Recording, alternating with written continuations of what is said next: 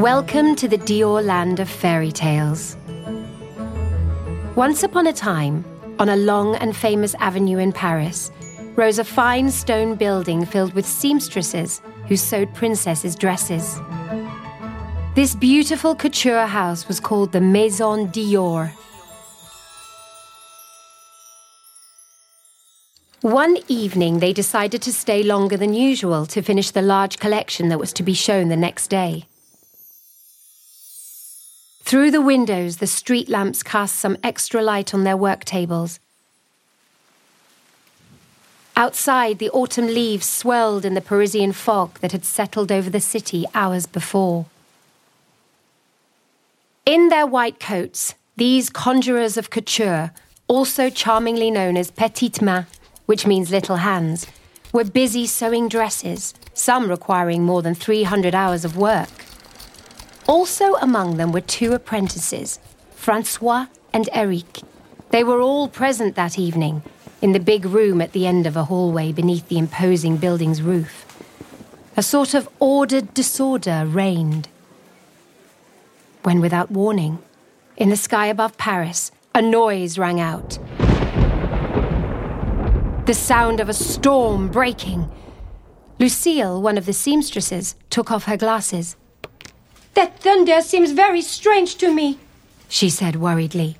It feels like the storm is only in this room, replied Michel, the head of the atelier. What are you talking about? laughed Giselle.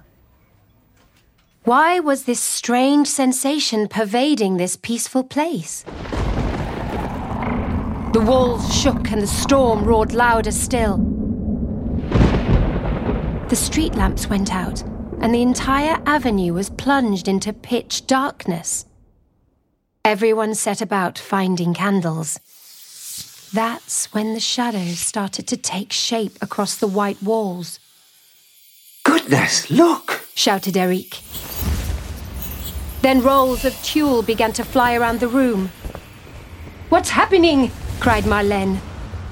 It was no longer a thunderstorm, but something else entirely. And at that precise moment, everyone understood that forces from elsewhere were present. Victoire slid under the table, but no one was really afraid. The head of the atelier came to her senses. Ladies, really, we have a collection to finish. It is not funny to be playing pranks on the eve of a show. Ladies, back to work, she said sharply. Then a window abruptly swung open. They were surprised by the breathtaking view of the dark and misty city. The stars began to twinkle in the stormy sky with even greater intensity.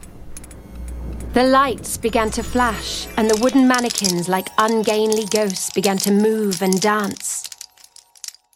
There was a prankster in the room, someone with a lot of humour. Is someone there? Lucille asked timidly. A soft, muffled, and distant voice answered. I'm here. It was a voice everyone recognized. Monsieur Dior was among them tonight, or at least that's what they wanted to believe. Then, just like that, everything returned to normal. The lights came on again, and the notes of a piano could be heard from the street below. Now, now, the head of the atelier said. This is all just a figment of our imagination. We are just seeing crazy things. But as she was trying to reassure her teams, the piano tune got faster. And a dress that was being made, which for now had only one sleeve, began to move before the stunned faces of the petites mains in their white coats. It was like Cinderella's ball gown. Ribbons were flying all around, and an invisible hand was finishing the dress before their eyes. It's true that some were a little scared, but the piano melody was sweet, and the dress transformed with such delicacy and poetry. Tulle underskirts and corsets magically emerged, and the sleeve vanished. The dress stood in front of them, as if being worn by invisible spirits and it was gorgeous. Now there could be no doubt. Monsieur Dior had come to help them finish the collection for the show the following day. Scissors, needles, and ribbons swirled in an enchanted choreography. The storm seemed to subside, and Paris sparkled to celebrate the return of Monsieur Dior. In this world perched above Paris, a kind of madness ruled, one of creation. A strange magic had descended upon this usually secret, off limits floor tonight. Suddenly, like ghosts, papers and toils flew towards Francois, the king of pattern making, landing in front of him. Monsieur Dior had carefully corrected his work. Francois then announced, Ladies, the master of the house is among us this evening. What an honor! What are you talking about, Francois? Monsieur Dior has been dead for years. And right on cue, the dresses started to dance once more. All at once, everyone understood that he was probably right and that the master himself had returned. Had he come back to his kingdom for good?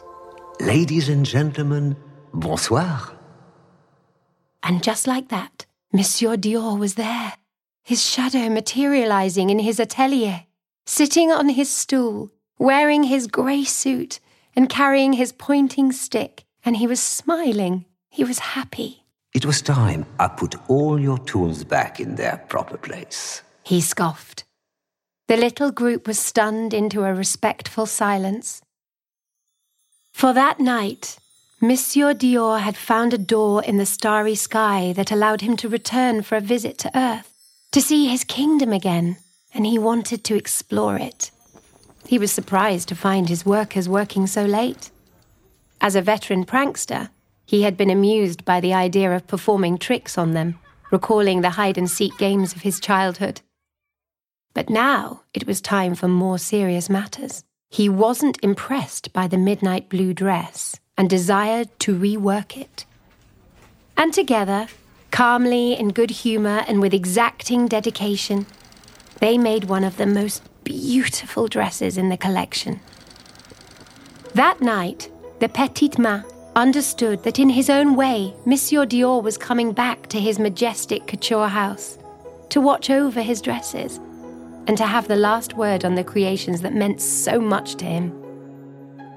Since that night, the petites mains in the atelier have known that if the doors in the hallway unexpectedly slam, or the pins mysteriously fall to the ground, it meant that they would have to reconsider the piece on which they were working. They were no longer afraid, but on that night in question, disrupted by fascination and fear, sleep did not come easily. Perhaps that is what the passion for creation is all about. There is always a little fear in seeing a collection come to life. A fear mixed with an attraction to the magic and dreams that, since its founding, have infused and animated the House of Dior.